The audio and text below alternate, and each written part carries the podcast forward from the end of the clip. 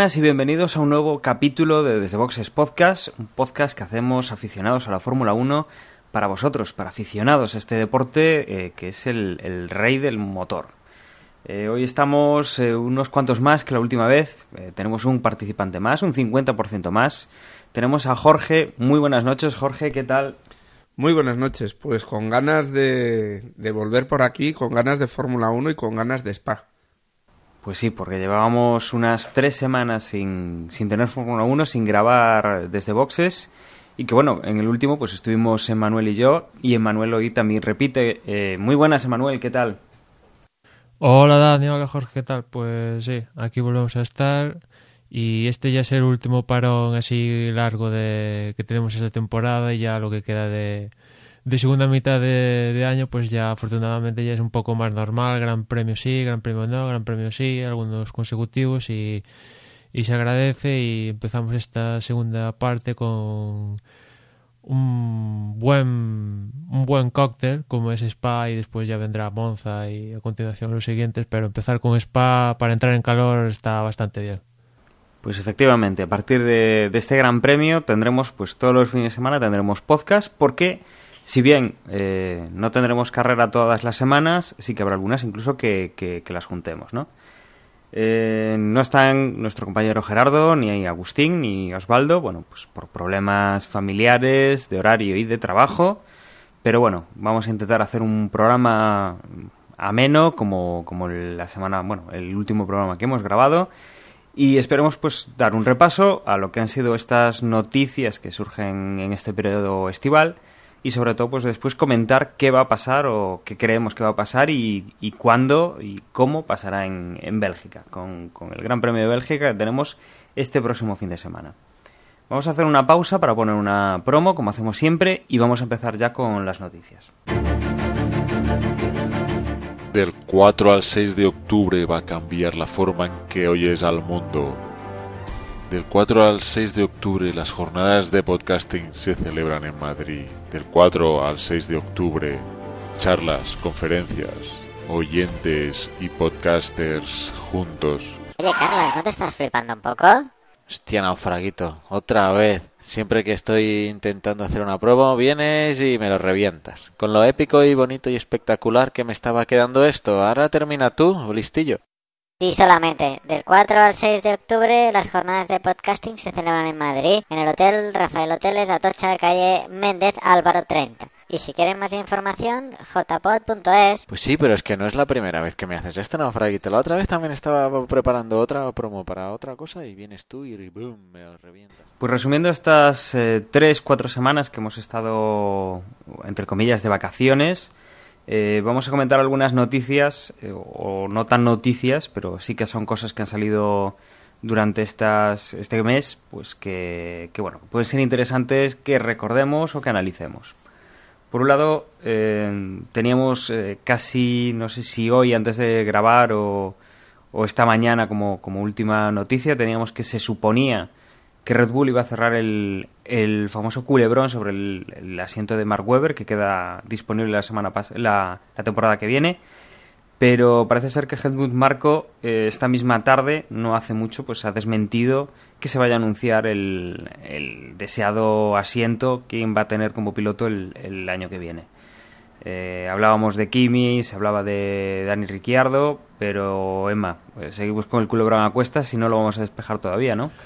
Pues no, oficialmente no, aunque pues, parece que va a ser Ricciardo porque bueno el, el, manager de Kimi ya ha dicho que las negociaciones con Red Bull pues eh, hace tiempo que ya se pararon no llegaron a un acuerdo y con lo cual pues a Red Bull lo único que le quedaría pues sería Ricciardo o, o Bernier o tirarse a otro a otro piloto no eh, en estas semanas pues eh, típicas de verano de Fórmula 1 no hay carreras pues hay que sacar un poco a, la palestra el tema de pilotos y ya en Hungría empezó con el tema de Fernando, con la foto del manager, que ya hablamos en el último podcast, que era un poco absurdo, ¿no? Y eso pues eh, se fue dejando de lado la parte de Fernando en Red Bull hasta llegar a esta situación donde, pues eso, parece que todo indicar que, que en Red Bull va a estar Ricciardo el próximo año. No sin tener cierta polémica por, porque en Inglaterra se dice que Christian Horner quería a Raikkonen, pero Helmut Marko convenció a Dieter Manchester para que ese piloto sea uh, Ricciardo en vez de Raikkonen. Con lo cual yo me pregunto, en Malasia Vettel desobedeció las órdenes de Christian Horner. Ahora manda más Helmut Marko que Christian Horner. Que bueno, que yo ya lo suponía, imagino que vosotros también, que ahí el que manda, el que corta el bacalao es Helmut Marko. ¿En qué papel, si esto todo es cierto, queda eh, Christian Horner? Un mero portavoz y que da la cara de vez en cuando en Red Bull, más o menos. Queda bueno, que es el que está, digamos, en el banquillo y, y el que un poco pues da la cara cuando, cuando parece que hay problemas. Parece que es el que más eh, lleva, lleva las culpas o puede llevar las culpas si tiene cualquier tipo de, problema. La verdad es que, bueno, es un culebrón interesante, como, como podéis pensar, pues porque, eso, porque es un asiento, digamos, el segundo asiento más deseado de, de la parrilla en estos momentos. Lo que Además, Perdona que te Sí. corte. Lo que sí que ha dicho Horner es que ahora ya no se quejan de los neumáticos, que los neumáticos que ya Pirelli trajo en Hungría ya están totalmente satisfechos con ellos. Aleluya. Y otra parte del rumor, que es la de las últimas semanas, es eh, la de posibilidad de Kimi con Ferrari que medios finlandeses han dado por seguro ya en estos últimos días. Y el manager de. Evidentemente, el manager de Raikkonen no ha desmentido nada de esto, sino que ha, ha puesto casi que más leña, ¿no? Le han preguntado cómo iba el tema y aparte de descartar lo de Red Bull, ha dicho que manejaba varias opciones en plural y, lo, eh, y el, en plural lo ha dicho él mismo. Y claro, las opciones que tiene potables Kimi serían continuar en Lotus y la única además de esas sería no sé, o eh, Ferrari, porque los otros escuderías, McLaren, pues en teoría va a seguir con sus dos pilotos y las, las demás escuderías pues ya son un paso por debajo más que, que, las de Lotus, Red Bull, Ferrari, etcétera, ¿no? Sí, sería el, el paso pues que llevamos esperando mucho. Eh, bueno, últimamente mejoramos con el tema de, del rendimiento de masa, pero bueno, que se lleva esperando desde hace bastantes temporadas que Fernando tenga un escudero competente. Ahora, que el escudero sea Kimi Raikkonen es un poco, no sé, contraproducente o, no tiene mucho sentido porque Kimi Raikkonen y escudero no, no son dos, dos cosas que se puedan mezclar, ¿no? Yo creo que, que va a haber guerra si, si viene Kimi Raikkonen de vuelta para Ferrari y, y realmente sí que opino que es, es la opción viable que tiene Kimi Raikkonen pensando en quién acaba contrato el, el, año que viene, como es Felipe Massa, y donde se puede poner él en un equipo pues que no sea Lotus, que no sea Red Bull, que pueda pues eh, luchar por algo, ¿no? Entonces, bueno, parece que es la, la opción ahora que ha descartado Red Bull, o se dice que se ha descartado Red Bull, pues que, que podría que podría haber. Eh, será interesante ver eso, el, el baile de, de asientos de la temporada que viene, porque se van a mover también como la temporada pasada, algunos eh, peces gordos, algunas personas importantes y habrá que ver un poco cómo queda configurada la parrilla y los equipos. Hombre, lo más normal es que Kimi continúe en Lotus y que yo cuando surgió esto de Red Bull digo, a mí no me parecía mal, o sea, sería un aliciente más por ver a Kimi al lado de Vettel en Red Bull y tal, pero una vez que no se va a dar, pues eh, Kimi pues ya en Lotus ya sabemos lo que puede dar pero es un, toque de presión para Lotus y lo estamos viendo ya esta temporada, ¿no? Darle un coche competitivo a Kimi y eso acarrea las consecuencias. Las consecuencias son económicas. Lotus no está para tirar cohetes. Hay meses pues, que a Kimi no se le ha pagado en la fecha en la que se le debía de pagar. Eh, no se le ha pagado a ciertos proveedores. Eh, hay cierta deuda que tiene Lotus pero de los equipos que lo están pasando más mal, digamos que sería el que menos, pero lo está pasando mal, ¿no?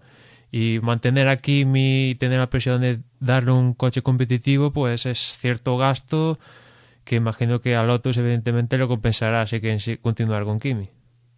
Y además han estado muy por encima, ¿no? Con, un coche, por ejemplo, mucho menor que, que Ferrari, en principio son están siendo mucho más competitivos con mucho menos con mucho menos dinero encima de la mesa. El problema es cómo continuará el año pasado porque los problemas económicos han empezado ahora y, y a ver cómo continúan. Pero yo estoy de acuerdo contigo en que la, la opción Kimi Lotus ha dado buenos frutos, quizás no están en ese punto de poder luchar por el campeonato, que, Red Bull lo tiene siempre, Mercedes se ve que, está apostando fuerte y a Ferrari se le espera y claro, Lotus puede hacer lo que ha hecho este año, más tampoco. Sí, sí, sí además es, mm. es un año importante el año que viene en el cual pues van a tener que soltar bastante pasta los equipos no, eh, sino los motoristas que serán los que tengan que desarrollar pues más, más tecnología. Al fin y al cabo, bueno, la factura se la pasarán a los equipos, pero los que tendrán que ofrecer un producto de calidad eh, serán los motoristas. En este caso, pues Lotus se nutre de, de, los de los motores Renault y, que sería de los más caros, con lo cual ahí tienen comparado con la competencia de motores sería recordar que se habla de que el, conjunto de motor y turbo y todas estas cosas de Renault sería el más caro y, y oficialmente el otro no ha dicho si va a continuar con motor Renault, pero hombre, todo parece indicar que sí, ¿no? Y si continúa, pues sería un gasto importante para ellos y, hace semanas, ¿no? Salió que, que como Lotus tenía, creo que hace una auditoría pública o algo así, pues que digamos que era la deuda más importante de un equipo de Fórmula 1 desde siempre, claro, porque los otros equipos eh, se, desconoce el dato oficial, ¿no? Y ya partiendo de que tienen esa deuda, ya este año que incluso a los pilotos, a Kimi no se le ha pagado cuando se le debía y el sueldo de Kimi pues no es precisamente poquito, habrá que ver si, por ejemplo, Roman Grosjean continúa el próximo año, porque, bueno, Tampoco es que el piloto francés esté haciendo una mala temporada, pero claro, si viene un piloto con chequera que te da, yo que sé, aunque sea 5 millones de euros, que pondrías ese piloto a Romain Grosjean, pues igual ponen a Kimi y a un piloto de estos con, con dinero, ¿no? Y, después hay otras escuderías mm, en mm, una posición similar a la, la, de Lotus o incluso peor, ¿no? Como es la de Sauber, que ya hablamos de que en su momento eh, parecía que los rusos venían a salvar la escudería y el tema está un poco ahí pendiente de, que los rusos suelten el dinero porque Sauber aún está, como decía, en una situación peor. Se le debe dinero a Pirelli, se le debe dinero a Ferrari, a proveedores, no se le ha pagado el sueldo a, Nico Hulkerberg, no sé si a Esteban Gutiérrez también, pero bueno, se le debe dinero a saco a todos. El director, creo que es el director técnico, Matt Morris, se fue de Sauber para fichar por McLaren, imagino por temas de que no se le pagaba, básicamente.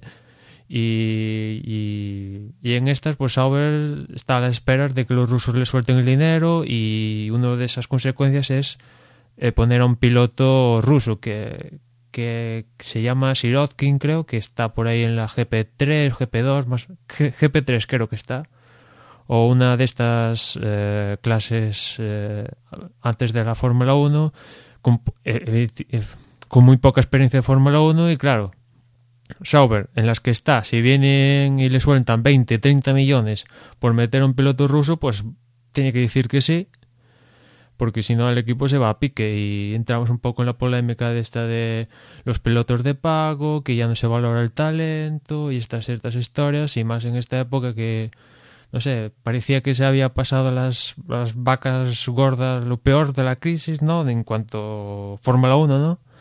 Ha desaparecido Equibus y tal, pero otra vez parece que esa temporada vuelve el agujero negro con deudas y más deudas. Y yo creo que esta es, no sé, de la primera temporada que me entero de que no se le ha pagado a pilotos en varias escuderías y, la situación está en eso, ¿no? Y después habrá haber equipos, por ejemplo, esto de que Sauber está con rusos, en cierta manera también afecta a Marusia, que el propio el nombre lo dice, Marusia, que algo tiene de influencia en Rusia, pues si los rusos apuestan más por Sauber, pues quizás le, caigan, le cae menos a Marusia de lo que debería caer. Habrá que ver cómo, cómo va este culebrón de, bueno, de fichajes, de equipos que están con problemas y sobre todo eso de asientos que, que o pagas ficha o te pagan ficha. Y, ahí bueno pues parece ser que se está imponiendo lo de que, que, paguen ficha los, los pilotos con un patrocinador pues para poder correr.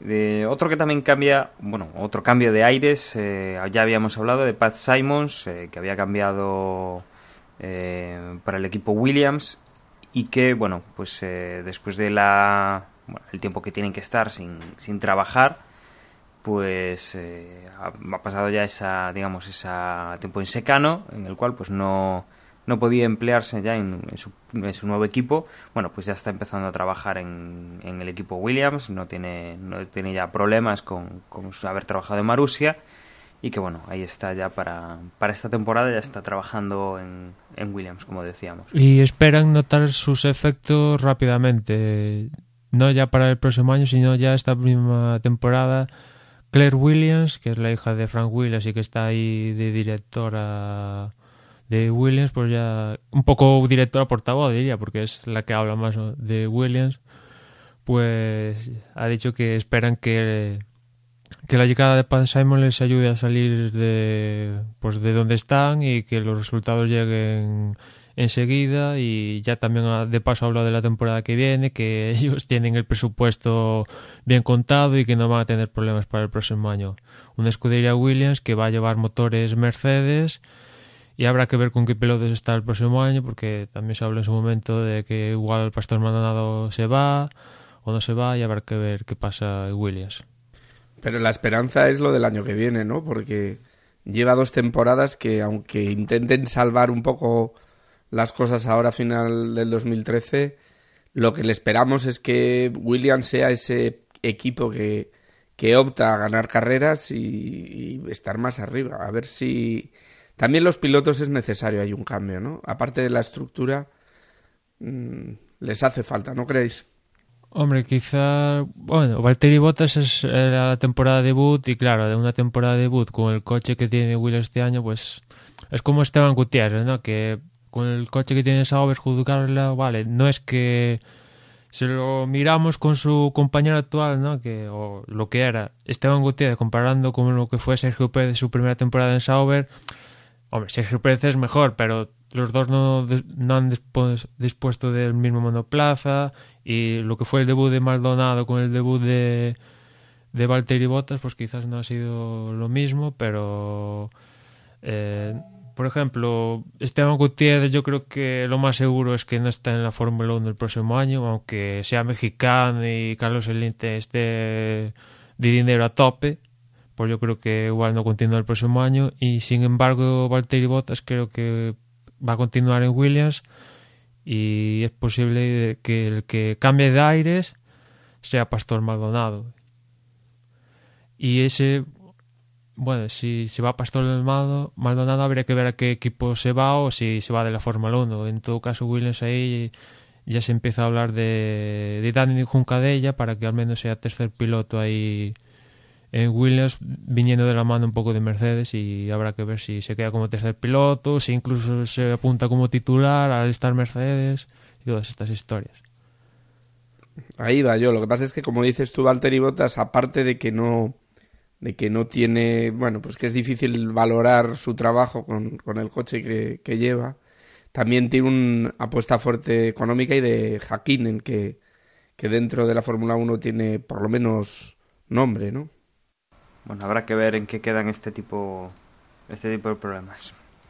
Pero bueno, eh, tengamos confianza en que Williams, bueno, es un equipo histórico, pues salga para adelante y, y ver un poco pues como, como el resto de equipos que tienen problemas pues también van solucionando este tema de, económico. Eh, hablando también de tema económico y sobre todo en, tema de circuito, eh, parece ser que había cierto lío con, el circuito de Valencia, que recordemos que bueno, la comunidad valenciana está teniendo problemas a nivel económico, pues eh, tienen que reducir costes y entre los costes que tienen está eso, el Gran Premio de Valencia, que se había hablado primero de que se alternaría con el de Barcelona para no tener que pagar el canon todos los años. Eh, se había hablado de abonar pues la, la, cifra que pide Eccleston por romper el contrato, que si no recuerdo mal eran 33 millones de euros, cosa que parece ser que no es eh, viable. Y ahora parece ser que se está hablando de que podría volver el Gran Premio de Valencia eh, siempre y cuando eh, Eccleston pues reduzca la, las tasas por porque se corra la carrera. Hemos visto, bueno, en los últimos años reducciones de, presupuesto de los equipos, reducciones de test para reducir también los, los gastos de los equipos, para igualarlos. Pero bueno, parece ser que las tasas eh, siguen ahí, eh, siguen pareciendo caras, cada vez parecen más caras en Europa por el tema de la crisis. Y en Valencia, bueno, pues ni están dispuestos a pagar el, la penalización por cancelar el, el contrato, ni están dispuestos a correr los grandes premios que tienen que correr eh, al precio que, que, les han puesto. Entonces, mm, habrá que ver un poco en qué acaba este tirado y afloja y si realmente pues Eccleston va, va a abrir un poco la mano eh, con este circuito y, y, yo creo que también con, con, el resto, ¿no? Porque si lo abre para uno, tendrá que abrir para, para otros circuitos que también están pasando quizá algún apuro o, creen que, que deberían tener una igualdad de condiciones con el de Valencia. Es que la, la, el canon que tiene que pagar Valencia por la carrera es una auténtica brutalidad. Se habla de más de más de 30 millones de euros por, por cada gran premio y eso es una auténtica brutalidad, ¿no? Eh, el gobierno que, que negoció con el Stone en su época estaban drogados o algo porque una auténtica fuera de mercado totalmente ya en, aquella época y ahora pues ya no digamos, ¿no? Con 30 millones por año pues pero vámonos, ¿no? Casi que que, que al menos no dejas a los niños sin calefacción, ¿no? En los institutos. Y esto es un galimatías aquí esto de Valencia y tal, que a mí se me viene, ya lo dije más de una ocasión, la palabra pufo, aquí hay un pufo donde alguien se lleva una pasta tremenda, que parece ser que va a ser Eccleston, porque, pues, lo que decía Dani, ¿no? Que Barcelona ya ha empezado a vender las entradas para el Gran Premio de España del próximo año. En teoría, si iba a alternar ese Gran Premio de España entre Barcelona y Valencia, el próximo le tocaría a Valencia, pero Montmeló ya ha empezado a vender las entradas para el Gran Premio de España. Con lo cual, a Valencia pues le queda la opción de negociar. Y aquí hay una, una cosa que yo, a ver si me la podéis explicar. El caso es que el gobierno de Valencia quiere tener el Gran Premio, pero no quiere pagarle eh, tanta pasta por año de canon a Eccleston. Pero es Eccleston el que no quiere el Gran Premio de Valencia porque ya tiene el de Montmeló y no quiere gastar la plaza que se iría para Valencia, gastar en Valencia y así puede tener esa plaza para otro otro circuito. Con lo cual, si no se disputa el Gran Premio, ¿quién penalizaría en esta historia? ¿Eccleston o el gobierno de Valencia? Evidentemente va a penalizar el gobierno de, Valencia, sí, en todo caso. Pero es un poco... Valencia quiere tener el circuito a un coste más bajo, pero es un poco que la Fórmula 1 no le da la plaza porque quieren tener solo 20 carreras. Con lo cual hay que... ¿Quién penaliza a quién? Bueno, pregunta retórica, ¿no? Está claro que al final el, el, que maneja el cotarro es Eccleston, parece que aceptó Valencia por el pastizal que se les pagaba. Y en el momento en que quieren bajar ese presupuesto dicen nadie de la China y además encantado que le quede una plaza fija, o sea, una plaza libre, perdón, una plaza para cubrir con, con cualquiera que, que le pague más que Valencia, que, que ahora son muchos. No porque haya mucha gente que pague, sino porque Valencia lo quiere muy rebajado y, y Eccleston de rebajas no sabe. Es que cuando te dicen que está, que han pagado más de 30 millones por cada año de, de, Canon y que el Gran Premio encima da pérdidas, porque aunque digan que, que la economía esta que viene por toda la gente que acude al Gran Premio y tal, que reparte dinero, sí, sí, pero eso da pérdidas. tuvimos ahí a Gerardo en el primer año que se disputó el Gran Premio de Europa, que aquello como primer año pues fue un poco a verlas venir, ¿no? Y últimamente nos quedamos con, la, con el buen sabor de boca de la supercarrera de Fernando ganando el último Gran Premio que se ha disputado ahí, ¿no? Pero aparte del circuito, esa parte del puerto, digamos que está un poco... Yo por lo que he oído, he visto las noticias, está un poco dejada, vieja, con lo cual si quieren disputar la carrera la tendrían que rea pues ajustar y volver a poner a tono, con lo cual ahí se gastaría más dinero. O sea que al final eso de Valencia, eso es, bueno, sacar el dinero al ente público como no hay manera, ¿no? Bueno, pues sí, la verdad es que la situación en Valencia es bastante complicada y, si no recuerdo mal, creo que, el, que la comunidad de Valencia ya es accionista de todos los equipos que tiene Valencia en, en primera y segunda división o una cosa así habían dicho. O sea que ahí hay un, pufo terrible en el cual, pues, eh, posiblemente no veamos el Gran Premio de Valencia ni porque quiera Eccleston ni porque no quiera ni porque no quiera pagar Valencia. Entonces habrá que ver cómo lo arreglan y si finalmente pues toca pagar o llegan una solución amistosa, por decirlo de alguna manera. Otro Gran Premio que también es noticia y que, bueno, es en, cierto modo positiva, no, no, es como el Gran Premio de Valencia, es el Gran Premio de Singapur, en el cual, pues, eh, si os acordáis un poco como, como es, tiene una triple chicane, eh, pues eh, casi en el extremo contrario al, a la línea de salida, y que, bueno, pues era una chicane con cierta complicación y que, bueno, había ciertas protestas por, por ella, y se ha decidido pues eh, quitar esa, esa chicane que sería la curva 10 eh, aún, en la página de la F1 está está el diagrama del circuito antiguo por decirlo así o el actual antes de que lo, lo arreglen y bueno esa curva 10 pasaría a ser una curva simple eh, una zona bueno en la cual pues no, no afectaría mucho el quitar una chicane simplemente pondría la curva y no habría problemas de seguridad con, con este nueva, esta nueva modificación ¿no? del, del circuito no habría mucho más que,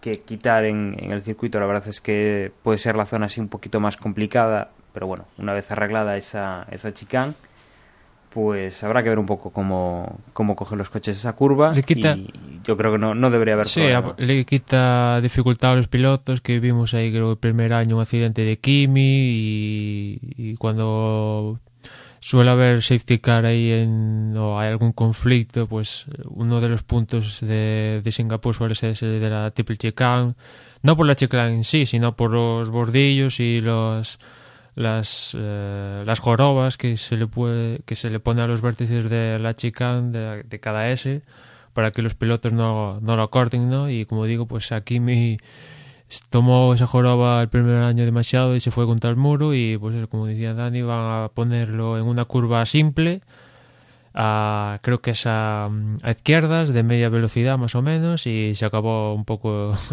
esa parte del circuito. Y aparte se va a reasfaltar todo el, trazado de Singapur con lo cual igual parte de esas imágenes de, de la noche con los coches tocando con el suelo y saltando chispas que es un poco, aparte del, del, de los rascacielos y en especial este rascacielo triple con la piscina esta eh, alta, más grande creo que hay en el mundo por ahí.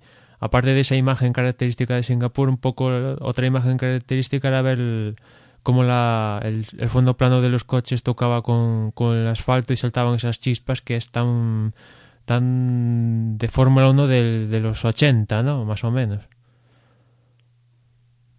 a ver si el tema del asfaltado lo soluciona. Imagino que sí, que quitará bastantes baches, pero sobre todo para esta carrera, la primera del 2013, pues va a ser un asfaltado cercano a la carrera, pero ya imagino que para el próximo año, pues al ser una ciudad cosmopolita como es Singapur, pues otra vez volveremos a ver los baches para el próximo año. Pues veremos a ver en qué queda, en qué queda este asfaltado y en qué queda esta remodelación. Lo que no perdemos, que también es seña de identidad, es ese túnel debajo de la grada que también es bastante, bastante espectacular y hemos tenido bastantes problemas en él. Y hablando de un tercer circuito, hoy pues parece que el programa, las noticias, casi todas van de circuitos, tenemos también que eh, una empresa pues parece haber comprado el, el circuito de Silverstone de, en Gran Bretaña y que, bueno, parece ser que, que aparte de rentabilizar lo que es la Fórmula 1, eh, quieren pues eh, ampliar con algún tipo de zona más dedicada pues a hacer negocios y, bueno, más, más para recuperar lo que acaban de invertir, que se hablaba de unos 180 millones de euros por, por la venta del circuito, eh, pues lo que acaban de invertir pues en este en este antiguo aeródromo que es el circuito de Silverstone. Silverstone que creo que es el circuito de Fórmula 1 con el contrato más largo que debe de haber, hasta el 2027, que es una auténtica machada. No sé si hay un circuito que tenga un contrato más largo. Quizás Mónaco, que sería perpetua, ¿no? O algo así. Eh, el caso es que, como decía Dani, lo que quiere esta... Bueno, estos nuevos dueños del circuito, que no sé si es que los actuales dueños se lo alquilan a estos y hay un por el alquilaje pues se le da el dinero bueno. El caso es que quieren montar un parque industrial y montar la, la de Dios ahí en torno a Silverstone que, que ayude también a los a, a los espectadores porque este año no el año pasado llovió bastante y, y muchos espectadores pues se quejaron de que los para acceder al circuito pues como llueve habitualmente ahí en, Inglaterra, pues claro, a la mínimo que, ca- que caen cuatro gotas. Y cómo está el tema de, las entradas en Silverstone, pues zonas de barro, los coches se quedan ahí, es muy difícil entrar. Y mejorar todo ese aspecto de Silverstone, pues es un punto que espero que con el dinero este que anda ahí, pues lo, arreglen para que mejoren los accesos a un gran premio. Y que los aficionados de, de Silverstone, que ya suelen ser, pues son Inglaterra, ¿no? Es la cuna de la Fórmula 1, que llueva, hay un huracán, lo que sea, van a la carrera, digamos que son público muy fiel, pues tengan, no tengan que preocuparse de si llueve, hay barro y estas historias. Aunque no sé yo si, si esas mejoras que, que dices que son necesarias y que recordamos de campeonatos de eso, que las noticias del día siguiente eran eso, las cantidad de horas que pasaron para que salieran todos y demás. También puede ser porque el, el, club de, de, el British Racing Driving Club, el, bueno, con lo que sería el Racing en España, que debe de ser, eh, o era el, el, el propietario, querían recuperar parte del dinero. A lo mejor es simplemente eh, pensamos que va a haber una gran mejora en el circuito y al final, pues sí hay esa parte de negocio que comentabas al principio, pero esta de, de pues accesos, aparcamientos y que sería más beneficioso para el público en general y sobre todo los grandes eventos como la Fórmula 1 no lo, no lo vean, ¿no? Sí, habría que ver también quién, quién es el comprador o el que lo alquila o, que, o lo que sea, porque dicen que es alguien, una empresa local, ¿no? Y habría que ver qué, qué, empresa es, pero en la zona pues de, de Silverstone hay escuderías, ¿no? Force India creo que la sede está como a 300 metros del circuito, Milton Keynes de Red Bull está cerquísimo, bueno, menos Toro Rosso y Ferrari, todas están ahí a menos de 3, 4 kilómetros, el máximo igual, que son 12, una cosa así de, de Silverstone. Igual a estas, sobre todo Force India y las más cercanas, le afecta o incluso están involucradas en la, en la compra del propio circuito, vete tú a saber. Hombre, mal negocio no es, ¿no? Y los ingleses eh, es de donde es la cuna de, de la Fórmula 1, hay una grandísima afición, está muy cerquita de Londres, con lo cual por eso tienen ese contrato, porque saben que es público ganado antes de, de empezar. Y, y, pensar que irse a Donington estuvo uh, estuvo firmado, creo, o no. O sea, ¿os acordáis, no? Que la Fórmula 1 se iba a ir a Donington y de en tres meses se pasó un, un contrato abismal con Silverstone, lo que son las cosas, ¿no? Ahora a ver si sigue pues Damon Hill, ¿no? Que creo que estaba él como, como director o como parte representante del, del circuito. Sí, era uno de los máximos responsables ahí de, de, la zona. Pero creo que igual dejó el puesto una vez que, montaron el tema del paddock nuevo y tal. Creo que. No sé si continúa. Antes era el, director del, propio circuito él, pero creo que, es otra persona y que digamos que lo ha dejado a otras personas, pero sí. Eh, aquí los grandes pilotos de Inglaterra suelen tener un papel en las instituciones y bueno, seguramente siga vinculado. Bueno, yo creo que con y, esto... Y Dani, una, una Sí. cosa que se me acaba de ocurrir Sí. ahora, y es que como suele ser habitual en septiembre, sí, creo que en septiembre va a salir a la venta una vez más el juego de la Fórmula 1 de este año. Y lo comento este año en especial porque aparte de bueno salir las escuderías de este año, los circuitos, ha- habrá que ver si actualizan el circuito de, de Singapur, pero aparte de lo que es habitual, eh, lo que van a hacer en Codemaster, que son los que tienen la licencia de la Fórmula 1 y los encargados de hacer el juego, es que van a hacer un Fórmula 1 clásico. ¿Y qué es esto? Pues eh, coger a circuitos clásicos, léase Jerez, Paul Ricard, Imola, estas historias con escuderías y pilotos clásicos, léase Damon Hill, eh, etcétera, etcétera.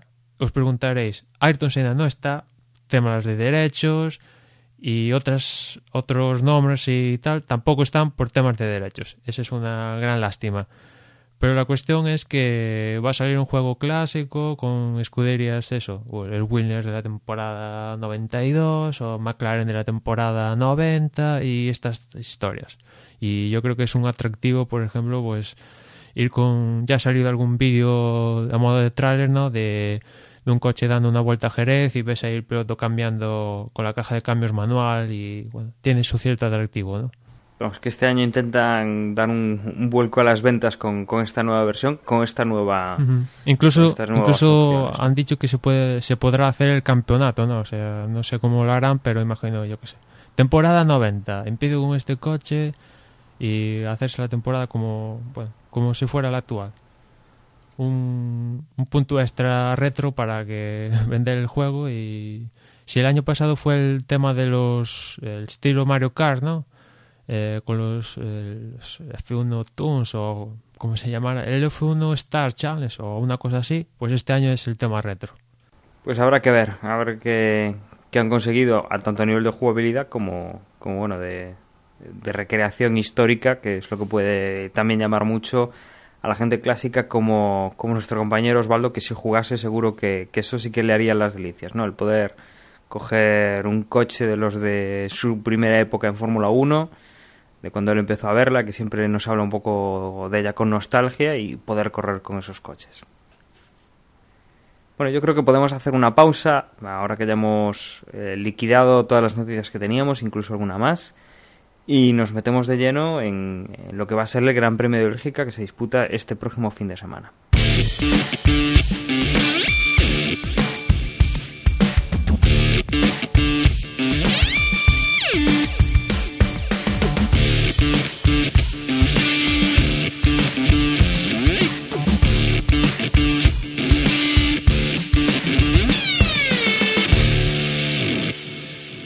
Como comentábamos al principio, después de un mes de vacaciones que han tenido los pilotos, los ingenieros, supongo que no todos, los que estén trabajando en el coche el año que viene habrán estado sudando tinta pues para, para tenerlo bien preparado para, para finales de este año y principios del que viene. Pues, salvo esos, pues eh, todo el mundo ha estado de vacaciones, incluidos nosotros, y abrimos pues este segundo bloque eh, esta mitad, esta segunda mitad de, de, la temporada con el Gran Premio de Bélgica, que será el primero, pues de, de los, eh, corrígeme Manuel si me equivoco, nueve que quedan, ¿no? Teníamos unos diez disputados, Mm, es. nueve que quedan, diez, pues nueve, nueve grandes premios que nos restan. Y bueno, eh, os recordamos los horarios. Los horarios son los de siempre en, en zona europea. Eh, empezando pues el viernes a las 10 de la mañana con las prácticas, eh, las primeras prácticas. Eh, por la, las 2 de la tarde, también del viernes, la segunda sesión. El sábado ya tendremos a las 11 de la mañana, tendremos la tercera práctica y la sesión de clasificación a las 2 de la tarde del sábado. El domingo la carrera, como siempre, 2 de la tarde, eh, hora central europea. Emanuel, neumáticos, DRS, tenemos ya confirmaciones, sabemos, sabemos que vamos a, a ver en, en, Bélgica. Pues sí, en cuanto a neumáticos, pues tenemos eh, la, la, gama dura de Pirelli, en este caso van a ser los medios y duros, Y en cuanto al DRS, si bien el año pasado solo tuvimos una zona de DRS, este año, pues como ya es tónica esta temporada, va a haber dos zonas de DRS. La primera va a ser en lo que es eh, la línea de meta y otra zona de DRS será la, la recta que viene después de Orush, que es la recta Kemmel, con lo cual va a haber dos puntos de detección y, y evidentemente de activación que yo creo que viendo el recorrido de Spa incluso se podían meter tres o cuatro zonas de DRS si quisieran, pero en este caso son dos buenas zonas de DRS yo creo. Los dos puntos de adelantamiento que con esa zona, sobre todo, bueno, en Kemmel ya suele haber adelantamientos de por sí, pero esta ayuda del DRS en la línea de meta con esa curva cerrada, la primera curva, pues va a ayudar bastante esa, esa ese DRS. Sí, habrá que ver. Eh, interesante yo creo que es, eh, decías en la, en la, recta de meta, bueno, es justo la recta anterior a la recta de meta, eh, es antes de esa curva que da, acceso a la, la, recta de meta, que es relativamente corta comparada con la de otros circuitos, y es justo la salida de, de la parada del autobús, de esa chicane tan pronunciada que hay en Bélgica antes de, de entrar en boxes, y que bueno la detección está justo antes de la chicane y la zona de adelantamiento está justo después. Es una recta eh, relativamente corta con lo cual pues eh, ahí veremos quizá pues eh, intentos de adelantamiento más que adelantamientos bastante ajustados. Y luego la detección es bastante anterior la, a la zona que dices de Kemmel. La, el punto de detección es más o menos pues en la zona de justa de la, de la línea de meta del, de la señal de, de, meta y que bueno pues tiene un par de curvas antes de llegar a esa zona de activación que esta sí que es bastante más bastante más larga entonces habrá que ver un poco cómo cómo funciona esto y, y qué bueno qué espectáculo podemos ver ¿no? con, con esta nueva zona de, de DRS que han, que han aplicado y ya con el tema que queremos que va a pasar, la verdad es que en estas últimas semanas, pues como decíamos al principio, más de, de lo que va a pasar en Spa, pues ha hablado más de tema de circuitos, pilotos, motores, que por cierto, en el tema de motores alguno está un poco asustado porque dicen que el motor Mercedes igual tiene 100 caballos más que el de la competencia. Cosas de este estilo, ¿no? Más que un poco el rendimiento que vamos a ver en, Spa. Si bien es cierto que hoy mismo, hoy o ayer, eh, Dominicale pues ha, ha, vuelto a manifestar un, un, Podemos, ¿no? que la escudería puede, que aún quedan doscientos y pico puntos en juego, que es verdad, aún quedan todos esos puntos en juego, y que la escudería puede y que su tarea es muy simple, darle el coche más rápido que pueden a los pilotos y si logran eso, está seguro que los pilotos pues conseguirán ganar. Y ahora la pregunta es, qué va a pasar en Bélgica. Esto. Bueno, ya, ya lo comentamos en el podcast anterior, lo comentamos yo y Dani, que, habría que pensar muy bien estas vacaciones eh, que habría que hacer, si parar el desarrollo, centrarse en el próximo año. Hay alguna escudería como Caterham que ya ha dicho que, que es, están pensando en el 2014, que siendo Caterham es totalmente normal, ¿no? Pero habrá que, habrá que pensar qué va a hacer Ferrari y y estas carreras eh, iniciales, como son Spa, Monza, pues son esenciales, ¿no? Si, si, si, si quieren hacer algo, rascar algo, quitarle eh, la oportunidad a Vettel de ser cuatro veces campeón del mundo, pues tienen que recortar el puntos como sea, como sea, literalmente como sea, tanto en Spa como Monza. Y por empezar por Spa y no sé cómo lo veis vosotros, pero yo lo veo crudo porque si Mercedes, si Ferrari mejora, pues lo van a hacer también los otros, con lo cual pues no sé, imagino que que por dar un resultado yo le doy la victoria a Kimi, es un circuito que se le da las mil maravillas, ha ganado muchas veces en Spa, le doy el primer puesto a Lotus que también va a poner cartas en juego para que Kimi pueda optar, aunque habrá que ver.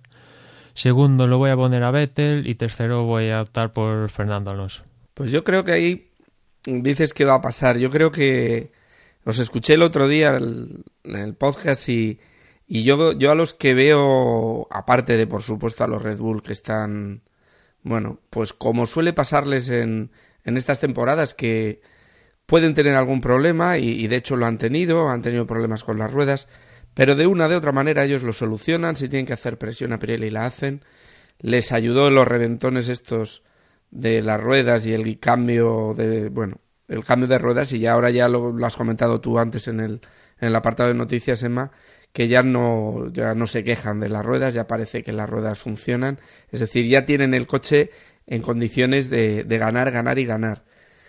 Pero el segundo que yo creo que está ahí y que, y que son los que al final le pueden disputar el campeonato no es Ferrari. Ferrari ya está con la cantinela, pues no del año pasado, porque tenían unos puntos por delante, pero sí de hace dos, del 2011 o del 2010 y ya están con Podemos, eh, somos un gran equipo, lo vamos a hacer, y no, eso no vale. Eh, cuando llega la hora de las carreras, clasifican mal y ahora vemos que en carrera ya no están tan bien como estaban, o, los competidores están mejores que ellos.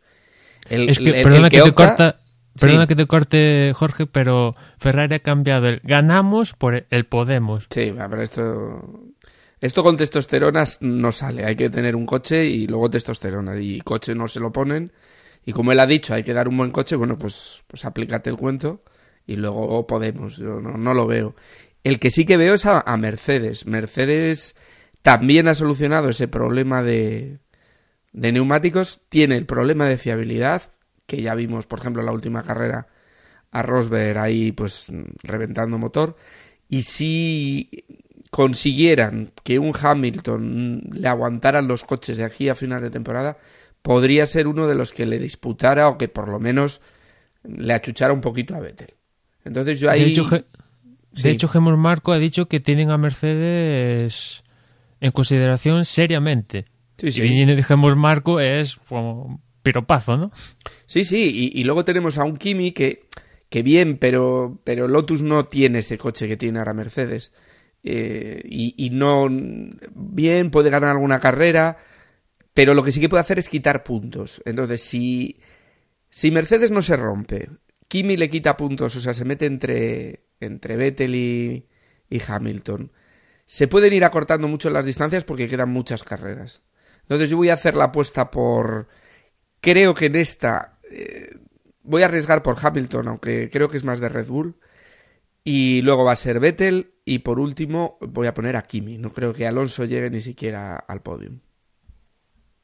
Bueno, yo también pongo a Kimi ganador y Alonso en tercero, pues que, bueno, Spa suelen pasar cosas, a veces llueve en una zona y meto también que igual llueve o problema de fiabilidad, como tú dices, vete tú a saber, se le rompe la caja de cambios a Hamilton, que le suele pasar, y alguna cosa así, pero bueno, pero vete tú a saber si puede es que puede ganar perfectamente un Mercedes porque coche yo creo que tienen y viéndolo de Hungría que con Hamilton solucionaron bueno habrá que ver no sí pero parece que solucionó el tema de los neumáticos pero incluso puede ganar Weber oye incluso puede ganar Alonso.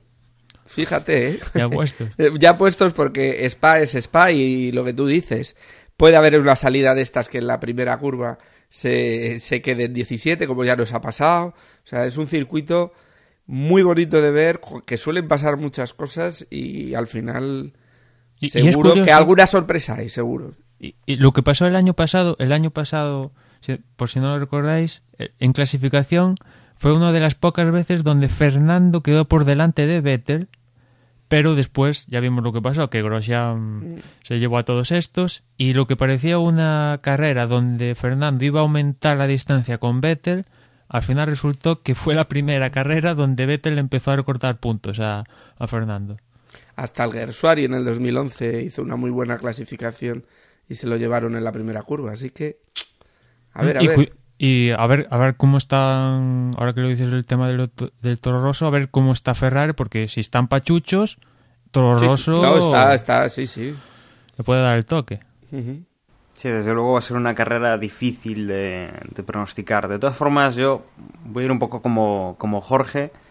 Creo que, que Mercedes están haciendo una buena, digamos, casi segunda parte de temporada y lo que queda ahora de esta real segunda parte de temporada. O sea, llevaban un inicio raro, pero, pero han encauzado yo creo que bastante bien en los últimos grandes premios que hemos visto y yo creo que Hamilton pues puede, puede hacer algo importante en esta carrera.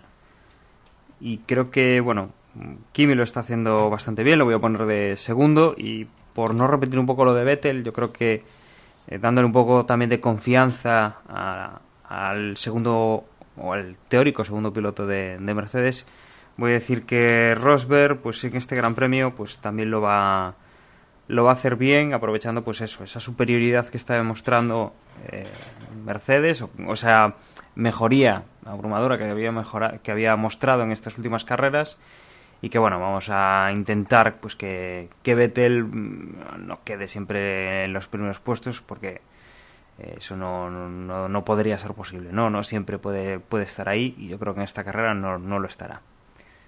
Veremos a ver qué nos depara entonces el, el Gran Premio eh, de Bélgica este fin de semana. Y, bueno, yo no sé si tenéis alguna cosa más que, comentar, algo que queramos añadir antes de, de cerrar y recordaros pues las formas de contacto que tenéis para, para poneros, eh, para comentarnos cualquier cosa en, a los equipo, al equipo de, Desde Boxes. No sé si tenéis alguna cosa más que añadir. Bueno, pues asumimos este silencio como, como que no.